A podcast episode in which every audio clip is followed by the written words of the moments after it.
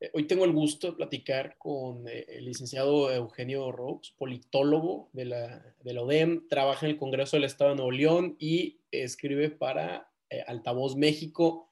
Eugenio, muchísimas gracias por estar aquí con nosotros. No, hombre, a ti, Carlos. Muchas gracias por la invitación.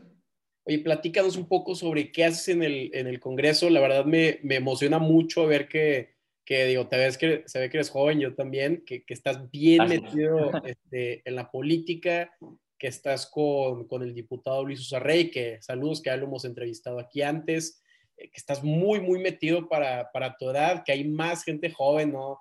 No se ven ahí los, los dinosaurios. Platícanos un poco de cuál es tu labor, qué estás haciendo. Sí, claro. Este, pues sí, como bien dices, yo ya llevo eh, cuatro años trabajando muy de cerca con, con el diputado Luis Usarrey desde diferentes este, trincheras que me ha tocado pues desarrollar y, y, como tú dices, pues en la etapa de joven, pues es para más que nada para formarte y aprender, ¿no? Ahí en el Congreso, eh, los últimos tres años estuve como secretario técnico de la Comisión de Economía, Emprendimiento y Turismo. Y desde septiembre a ahorita, un mes y medio llevamos, casi dos meses, este, como secretario técnico de la Comisión Anticorrupción, que es pues una comisión con más retos, no, no diría que más importante que la de Economía, Emprendimiento y Turismo, pero sí con, con muchos más retos eh, y asignaturas pendientes que, le interesan mucho a la gente. Ok, ahora, este tema de, de la corrupción es, eh, es, es una paradoja, ¿no? Porque el mismo sistema está hecho para no favorecer la corrupción, pero digo, mucha gente que se mete a la política es por necesidad, entonces ahí empieza, hay falta, falta de oportunidades y veo que hay una relación, ¿no? Estuviste en el tema de emprendimiento y me imagino que te diste cuenta que, falta capital para estos chavos. Y luego por el otro lado, ves ahorita que estás en, en la Secretaría Técnica Anticorrupción, cómo eh, pues alguien que no tenga tantas oportunidades de repente sí le tienta, ¿no? Digo, todos somos este, humanos, entonces, ¿ves alguna correlación? Este, ¿Cómo ves el, el sistema anticorrupción? Platícanos. Sí, mira, como, como tú bien mencionabas ahorita, eh, cada vez hay más jóvenes en la política y, y, con este nuevo gobierno que tenemos en Nuevo León vemos que le ha dado oportunidad a, muchos chavos que pues, tú has entrevistado aquí en tu podcast y referente a la, pregunta que me haces, desde el, si yo te pudiera resumir un poco los asuntos pendientes o, rezagados que tenemos ahí en la comisión y, por lo que los que he estudiado hasta, hasta estos dos meses que llevo ahí, hay muy, el 90% me atrevería a decir que son juicios políticos, o sea, que ciudadanos presentan este, juicios políticos o denuncias contra servidores públicos que, como tú bien mencionabas, pues caen en la, en la tentación de, pues de abusar de su poder o de adquirir este, bienes con recursos de procedencia ilícita, etcétera, ¿no? ¿Cómo hacerle? Yo te diría que del análisis que, que llevamos hecho, tanto el diputado como yo, que me ha dado la confianza de estar ahí en la comisión, vemos que, que, muchas veces se quiere combatir la corrupción con más burocracia. Eh, ahorita que mencionabas el, el, sistema y la falta de oportunidades para jóvenes, hay, eh, hay, un, desde que se creó el, el, Sistema Nacional Anticorrupción, pues la ley obligaba a los estados a, a, tener su, su sistema estatal anticorrupción. Entonces, que es pues más o menos de reciente creación en el estado. Y cuando se hizo la ley para, para el sistema estatal anticorrupción en, Nuevo León. No, no, estoy seguro en otros estados, pero por lo menos en Nuevo León sí. Claro. Muchos de los requisitos para ocupar los puestos anticorrupción eran justamente para personas no jóvenes. O sea, por ejemplo, ahorita acabamos de, de lanzar la convocatoria, el, justamente el día de ayer se aprobó la convocatoria para, para integrar el, el grupo ciudadano de acompañamiento claro. que es una parte de todo el engranaje jurídico e institucional del sistema. Es, vas cuenta, como la punta del iceberg, de ahí vienen muchísimas otras cosas. Pero por algo teníamos que empezar. Y, y yo nunca había leído esa ley, te soy sincero, pero en los requisitos que viene para formar parte es, entre muchísimos otros, porque te piden, haz de cuenta que no quieren que te registres, uno de ellos es contar con 10 años de experiencia, o sea, un título con 10 años. Entonces, y aparte con experiencia anticorrupción, o sea, dime tú, pues, ¿dónde, dónde está el doctorado en anticorrupción? O, me explico, o sea, es un tema nuevo, relativamente, o sea, de estudio. básicamente, esa ley que hiciste para combatir la corrupción, pues el que la creó, yo creo que más que nada quería que no funcionara el sistema, como tú ahorita decías. Porque pues si no le das cabida a los jóvenes, si no le das oportunidad y quieres dejar a los mismos de siempre, pues ¿cómo lo vas a lograr, no? Sí, claro, le estás pidiendo al pez que te enseñe a pescar, entonces obviamente este, se vuelve algo. Ahora, Exactamente. Y, y, no quiero ser pesimista, pero a mí lo que me preocupa mucho es que un chavo se gradúe del TEC, este, le haya costado este, bastante, o de la UDEM, de la, universidad que sea, bastante su carrera, sale y ve que los salarios son muy castigados de 5 mil, 6 mil pesos al mes masiva, y, y, de repente dice, oye, pues no, no me está gustando esto, ¿eh?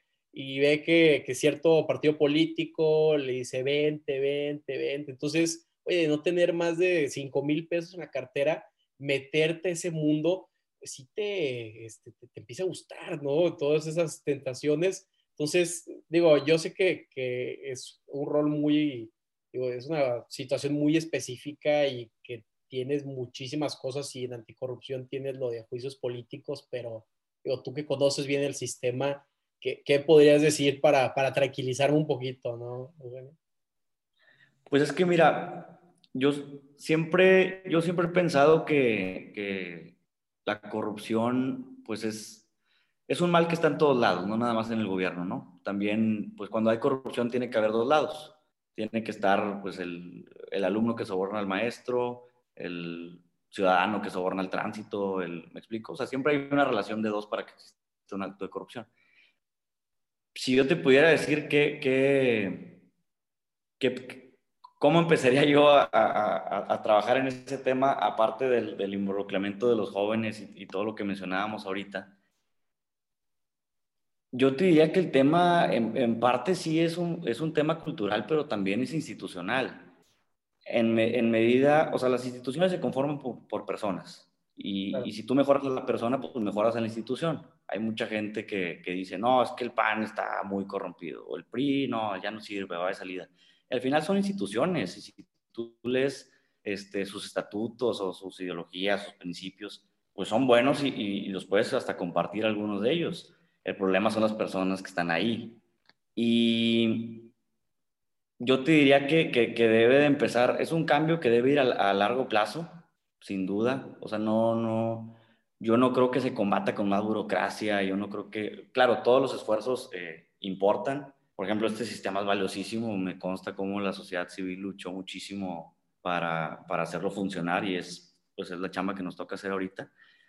Pero sí, como tú mencionas, pues sales al mundo laboral, te encuentras con salarios que por lo general pues no son lo, lo, ni siquiera lo que te costó la carrera, ¿no? O sea, te metes este, un gran dinero, más si no tienes beca, para luego ir a ganar eso y recuperar lo que invertiste en 10 años de, de, de ser empleado, ¿no?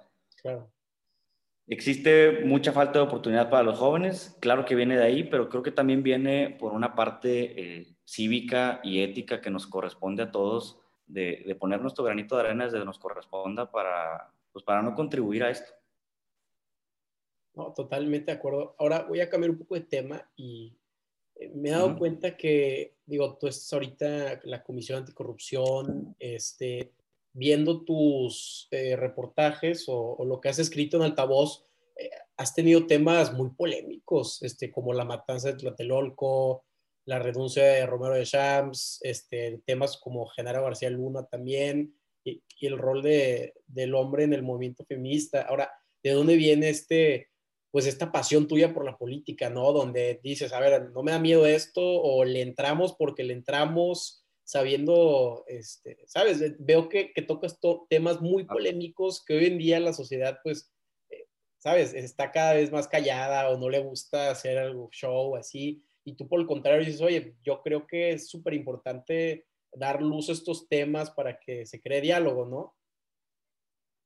Sí, sí, claro. Este, mira, cuando yo, ahorita ya tengo varios tiempos de, de, no poner otra columna ahí en altavoz, que me ha dado la oportunidad, pues el, el espacio es un, la verdad, un medio que ha crecido mucho y, mi reconocimiento. Este, pero sí, he, escrito por lo general de temas, eh, como tú llamas, polémicos, eh, pero que difícilmente te enteras si, si, nadie te lo cuenta, ¿no? O sea, porque son, son temas nacionales, no son temas, por lo general no escribo más que cuando hablé de alguna vez del, del cierre del penal de Topo Chico y, y mostraba ahí las estadísticas de que eso ya no era, no era un penal, ¿no? Eh, pero por lo general son temas nacionales. ¿Por qué temas nacionales? Porque, bueno, uno por, por el medio en el que escribo, que, que ha ido creciendo mucho, antes era muy local, ahorita ya pues, lo siguen este, personas de todo México, y quería que fuera interesante para todas las personas. Y otra razón, porque si te fijas, pues las columnas no son tan, no son tan extensas, trato de resumirlas mucho y trato de dar mi opinión muy concreta en dos parrafitos. Aunque el análisis obviamente son temas complejos y debería de ser mucho más extenso, ¿no? Pero pues es una columna de opinión. Y, y mi gusto por la política, la verdad es que nace desde muy pequeño. Yo desde que estaba en secundaria eh, me interesaba mucho el tema y, y, me acuerdo que ya quería que cumplir 18 para ir a votar y cositas así, ¿no? Y de repente sí como que era medio tímido y no me metía tanto a debates, pero luego conforme fui creciendo y tocó el momento de decidir qué carrera estudiar, y, la verdad es que estaba entre dos, estaba entre derecho y, y, ciencia política. Y algún día espero estudiar derecho, quiero estudiar las dos carreras, porque básicamente es lo que hago ahorita, ejerzo pues, el, el, derecho y lo jurídico, ¿no? Y, y cuando me di cuenta que, que, me gustaba mucho, pues hice un análisis, ¿no? De, de a ver, que si quiero entrar, ¿cómo quiero entrar, no? Quiero entrar por medio de la sociedad civil, por medio de estas empresas grandes que tienen sus, sus dependencias de relación con gobierno. Quiero eh, entrar desde el gobierno, desde un partido político, desde qué, ¿no? O desde la ciudadanía ejerciendo, pues, alzando la voz, ¿no? Y, y, me di cuenta, trabajé un, un tiempo en el, en el Consejo Ciudadano de Seguridad Pública del Estado que es, pues se podría decir que pues, un consejo ciudadano, ¿no? Es como sociedad civil. Y, me di cuenta de muchas limitaciones que, que, el mismo gobierno les pone.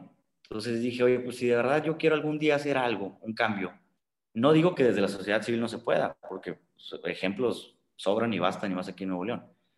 Pero, pero no, no, desde el, no desde el lado o desde el privilegio que te puede dar el tener el poder de decisión. No sé si, no sé si me explico. O sea, cuando tú ejerces ahí el, mucho o poco poder que tengas de decisión, de, arrastrar el lápiz, de poner tu idea en un dictamen, en una iniciativa, pues estás contribuyendo a algo que si lo peleas allá adentro puede llegar más fácil que si alguien lo pelea desde afuera. Desgraciadamente así es. Entonces, al, ver que el, que el sistema funcionaba así, dije, pues, ¿qué partido es el que mejor con el que mejor me, identifico y, y, elegí el PAN. Claro. Ahora, eh, también me di cuenta de este artículo que, que habías escrito sobre cómo eh, cada vez estamos alimentando más al ejército, ¿no? Este, le damos más responsabilidades. El Banjército ha aumentado su presupuesto, eh, creo que como cinco o seis veces desde que, que entró AMLO. Entonces, eh, cuando eh, leí tu nota, sí me preocupé y ya estaba muy preocupado, pero luego salgo, no sé, al antro o a un café o lo que sea, y la gente no se da cuenta. Entonces, ¿qué, recomiendas hacer o qué podemos hacer para darnos cuenta o también para fortalecer las policías eh, y todas las guardias civiles y que no estemos creando un, un monstruo que a la mera hora, este, por querer proteger, por querer que nos proteja, nos termine eh, atacando, ¿no? Tipo un Frankenstein o, o el Leviatán, de que es ese famoso símbolo, ¿no? Que crean al, Leviatán para protegernos y a la mera hora te ataca a ti mismo, ¿no? Y yo lo veo así con, con el ejército, digo, arriesgan su vida, ¿verdad? Pero, al final del día... Sí, claro. Como en cualquier institución, yo creo que ha de haber de todo, ¿no? Soldados buenos, soldados malos, este, marinos buenos, marinos malos. Eh, fíjate que esa, esa columna, cuando la escribí, fue cuando recientemente le acababan de dar el, el gobierno de la República a eh, la construcción de, de un tramo del, del, tren Maya. y, aparte la construcción de los, de los bancos del bienestar y, dije, ah, caray, pues desde cuándo el, ejército construye, ¿no? Y desde cuándo el ejército entrega medicamentos y, o sea, ¿por, qué no están en lo suyo, no? Que aparte lo suyo ni siquiera es andar en las calles.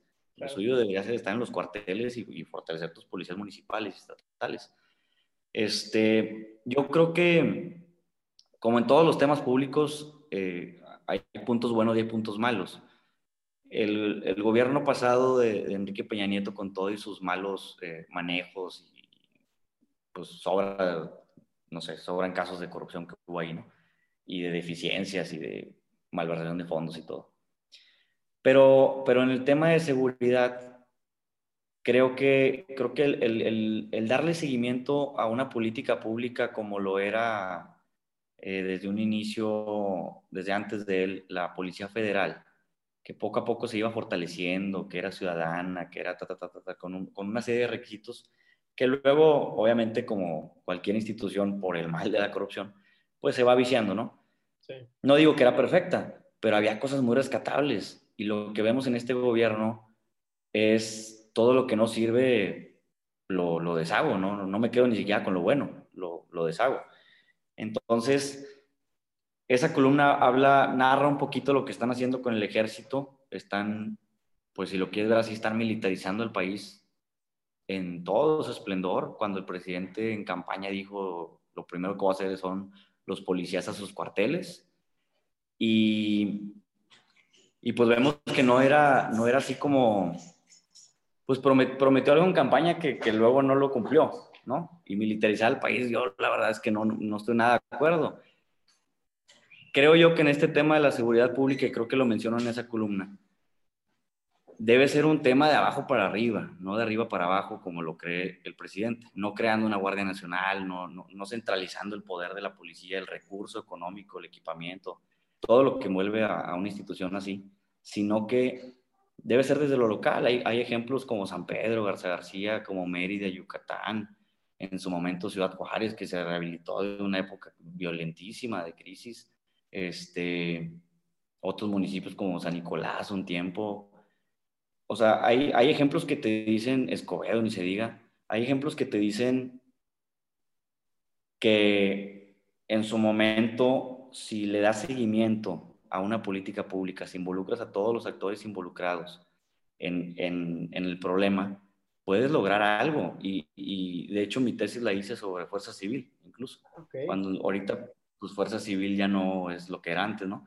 Pero cuando se creó, Fuerza Civil tenía componentes que eran muy innovadores, ¿eh? E incluso casos de estudio eh, a nivel internacional fue, fue, fue Nuevo León.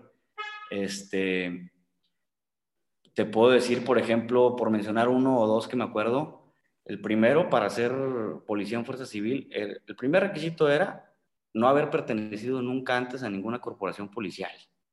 O sea, ni militar, ni marino, ni policía ministerial, nada. Lo más alejado del, sistema de seguridad y de justicia pública, a ti te quiero. ¿Por qué? Porque no estás viciado. Otro, que no tenías que ser de Nuevo León, tenías que ser de fuera. Entonces, así, así como estos, había muchísimos otros más que digo, oye, hubo en la época más violenta, que fue 2010, 2011, 2012, en toda la República, que fue cuando este, un poco antes de que saliera Calderón, pues los índices de violencia, si tuve los números, Nuevo León los tenía altísimos. Se creó Fuerza Civil y la verdad no, no, no le doy el 100% del mérito a Fuerza Civil, pero sí el 70%. Y fue porque fue una institución hecha por la sociedad civil, por los empresarios y por el gobierno. En medida de que tú como gobierno te dejes ayudar, pues la, tu política pública tiene más éxito de ser, de ser más, más este, confiable y de ser más eficiente para la gente y de servirle. Claro, yo también estoy súper de acuerdo, de acuerdo de, la descentralización de, del poder, ¿no? De, apostar a lo local. Este, Exacto. Ahora, platícanos un poquito sobre la, la Fuerza Civil este, sobre su fundación, porque mucha gente luego se tiene a confundir entre todas estas ramas, ¿no? De que ves la policía, la fuerza civil, que los federales, entonces se vuelve como una mezcla donde si no pones, pues no estás muy atento, no entiendes bien, bien la diferencia. Sí, mira, la, Fuerza Civil nació para ser la, Policía Estatal de Nuevo León. En, creo que hasta la fecha, bueno, creo que el alcalde electo, bueno, el alcalde ya, ya en funciones tiene planes de, ya sacar a la policía, a la Fuerza Civil de, de Monterrey, pero creo que hasta la fecha siguen patrullando como el 70% del municipio de Monterrey porque no se da abasto la policía municipal. Esta, esta Fuerza Civil, como te digo, fue un esfuerzo que costó eh, muchísimo recurso, muchísimo tiempo. Eh, trajeron analistas y expertos este, de, todo, de todo México, con uno, uno de los principales, este, pues se podría decir, fundadores de, de Fuerza Civil fue Jorge Tello Peón, que es un gran consultor en temas de seguridad, que estuvo involucrado en el CISEN en su tiempo y, y más y, demás cosas, que realmente creo que, y, ahí es donde lo conecto con lo, que, con lo que está haciendo AMLO, porque creo que cuando dejas de darle seguimiento a algo solamente porque a ti no te gusta o porque crees que hay dos, tres cositas mal y tumbas, le tumbas todo, pues no le estás dando seguimiento a, a, una política pública que debe ser de largo plazo y más en el tema de seguridad pública. O sea, es un tema que no es de, seis años, o sea, no es de un gobernador. Debe de ver que te dejó bien, incluso no el pasado, el antepasado. Y los vicios que te hayan dejado, bueno, corregirlos, ¿no? Pero tampoco desmantelar a toda, a toda una institución. Creo que cuando haces eso es gravísimo porque dejas una, una laguna que al final la curva de aprendizaje de cualquier institución pues cuesta y le cuesta al ciudadano. Claro, no hay continuidad, le cuesta al ciudadano todo, pues, todo este asunto, ¿no? Y, de Ajá, la planificación. Este, ahora ya para terminar, esto, bueno, que yo sé que estás súper ocupado, nos encantaría eh, cerrar eh, con el rol que habías escrito también. ¿Cuál es el rol del hombre eh, frente al, al movimiento feminista, ¿no? Porque hemos tenido en este podcast igual muchos debates este, acerca de este tema, de todas las decisiones pro vida, pro elección, este, se ha vuelto algo muy polémico, pero fíjate que nunca lo, lo había platicado este, con, con, con, otro hombre, ¿no? Entonces me llama mucho la atención y me gustaría cerrar con, con tu reflexión. Sí, mira, este, si mal no recuerdo, cuando escribí esta columna fue por el, este, por sí, por el paro, así es. Este, y la verdad es que dudé mucho en escribirlo o no, porque como tú bien dices, es un tema que genera mucho debate y al final de cuentas es un tema donde opinar siendo hombre, siendo eh, privilegiado, siendo, este, etcétera, no haber, más que nada no haber sufrido eh, las consecuencias de, lo que levantó en su momento a este, a este movimiento, pues es, es difícil, es complicado, porque aún para mucha gente te aseguro que mi opinión pues, no válida, ¿no? O sea, hay, de todo, ¿no? Hay este, las mujeres que, que, opinan que no debes opinar y es 100% respetable, otras que dicen hay que hacerlos parte de la conversación porque si son parte del problema deben ser parte de la solución. Y, yo, yo, comparto mucho esto y, y, por eso me atreví a escribirlo, ¿no? Y, si no mal recuerdo, cuando empecé esa columna, digo, este, como que pido, pido disculpas si a alguien no le parece que yo escriba esto, pero creo que tengo algo, algo que decir y creo que como no soy ningún ser extraordinario, alguien piensa como yo y me gustaría que lo, que lo reflexionara conmigo y más si es hombre, ¿no? El, este tema, creo yo que, y, todo lo que involucra al, movimiento feminista, eh, y sus diferentes luchas, porque sin duda hay, hay, de todo. Es un tema que, desafortunadamente es muy... Punto número uno es muy doloroso, entonces al momento de hablarlo es, pues tienes que hablarlo con una sensibilidad y con una empatía sobre todo, y más si estamos de este lado, aunque, aunque todos seamos iguales y nada más nos divide el sexo, este, pues e, es, difícil entablar la conversación. Yo, eh, si no mal recuerdo, lo que comentaba ahí era que esta lucha y que todos estos este, multi, los multifactores que se involucran en esta lucha y, causas como el aborto, como como muchas otras cosas, muchas veces sacan lo peor de la gente y, polarizan. Y, lejos de abonar al debate y de construir y de generar soluciones, este, pues lo que hace es este, contaminarte el debate y causar una intolerancia este, que, que, lo altera, ¿no? Yo, en mi opinión, pues es un tema eh, que, como que, te repito, lo, lo entablo con mucho respeto, pero que comparto mucho su lucha, trato de, de participar hasta donde pues, las mujeres cercanas a mí me dejen.